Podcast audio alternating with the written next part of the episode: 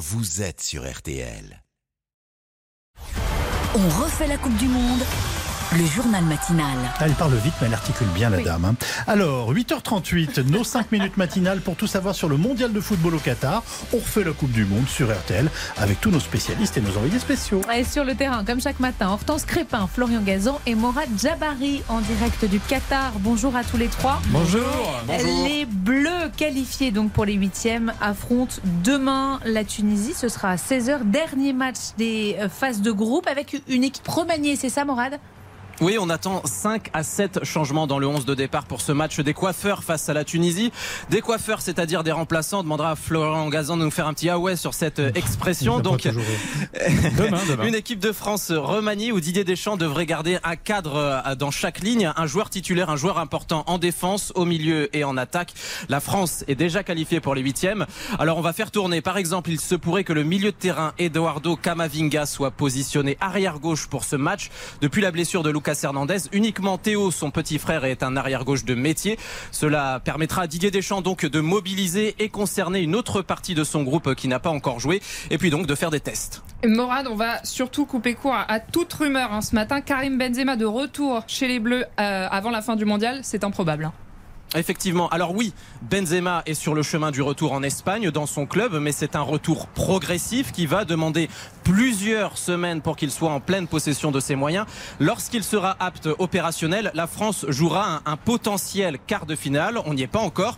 Et à ce moment-là, Benzema n'aura quasiment pas joué depuis deux mois. Impossible donc de jouer ou d'entrer dans un match d'une telle intensité en, en Coupe du Monde. De toute façon, le staff des Bleus n'y pense pas. Didier Deschamps ne bousculera pas un groupe qui est en train de naître et qui est lancé dans la compétition. Mais on, on est d'accord, il fait toujours partie de la liste. Donc si par hasard on était champion du monde, il serait considéré comme l'un des champions du monde. Champion du monde, mais le chemin est encore loin et encore long. Oui, non mais bien sûr, mais je, je fais des petites projections. Comme Lucas Hernandez, il y a 26 médailles. 26 médailles. Ouais. Euh, comme Lucas Fernandez, euh, Hernandez, pardon, vous faites bien de le rappeler. Euh, Hortense, euh, les Bleus ont rejoint, euh, donc qui sont en huitième, ça depuis euh, plus de 48 heures maintenant, rejoints par le Brésil et le Portugal. Le Brésil qualifié en battant la Suisse en 0 dans ce groupe G, 3 partout entre le Cameroun et la Serbie. Le Portugal, lui, vainqueur de l'Uruguay 2-0.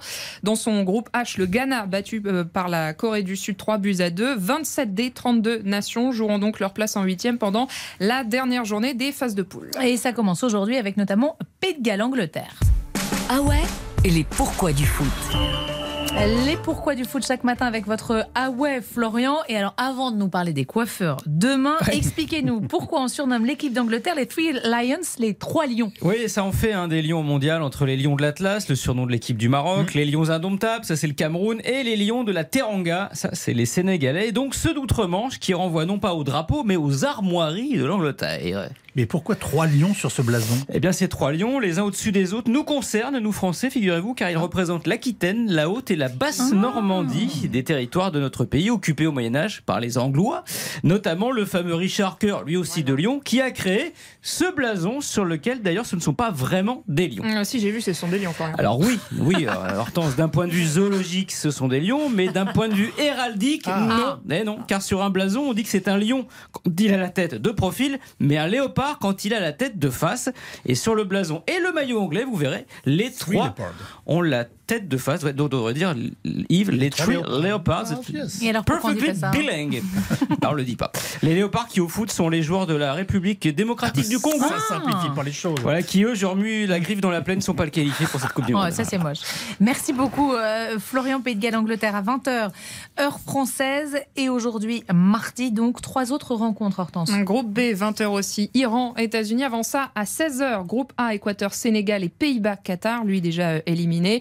Pourquoi les deux à la même heure? Parce qu'on le disait, dernier match des phases de poule décisif pour presque tous. On démarre la rencontre sans connaître le résultat des adversaires de tableau, donc ça n'influence pas le jeu. Dans les tribunes, les supporters, eux, influencent les goodies, les souvenirs.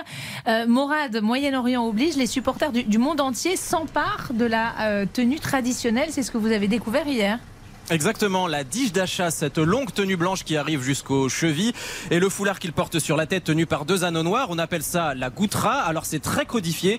La couleur dépend de quel pays du Golfe l'on vient et à quelle saison on est. Par exemple au Qatar, en été le foulard est blanc, en hiver il est rouge, une tenue traditionnelle qui n'a rien de religieuse. Elle protège de la chaleur et la goutra, le, le foulard, protège du soleil et protège les yeux lors des tempêtes de sable. Je vous invite à feuilleter Tintin au pays de l'or noir, hein, pas forcément pour l'histoire, mais euh, d'un point de vue vestimentaire, on est proche de la Sauf que, depuis euh, quelques jours, cette tenue traditionnelle, eh bien, on croise dans les rues, dans le métro, des Croates, des Japonais, des Argentins ou Juanito, supporters mexicains. C'est pour partager un peu la culture d'ici, du Qatar, apprendre un peu plus d'eux. Et c'est super confortable et très frais dedans. Mais du coup, on attire l'attention et les Qataris viennent nous voir pour faire des photos avec nous. C'est visiblement la tendance du moment, donc pour être dans le coup, pour être un supporter à la mode à Doha. Et alors certains morades remixent la tenue aux couleurs des pays participants. Oui, normalement, elle est blanche, immaculée. La dige d'achat est maintenant rouge et blanche à damier pour les supporters croates, bleu, blanc, rouge pour nous, supporters français, etc. Jamir vient d'ouvrir la Goutra Mundo, une boutique dans le métro. On a toutes les couleurs que vous voulez. On a le Brésil, l'Argentine, le Mexique et même l'Espagne. De plus en plus de supporters viennent en acheter avant les matchs. Au prix de 25 euros la tenue complète pour passer inaperçu ou pas dans les stades de Doha. Il y a la goutra arc-en-ciel ou pas non?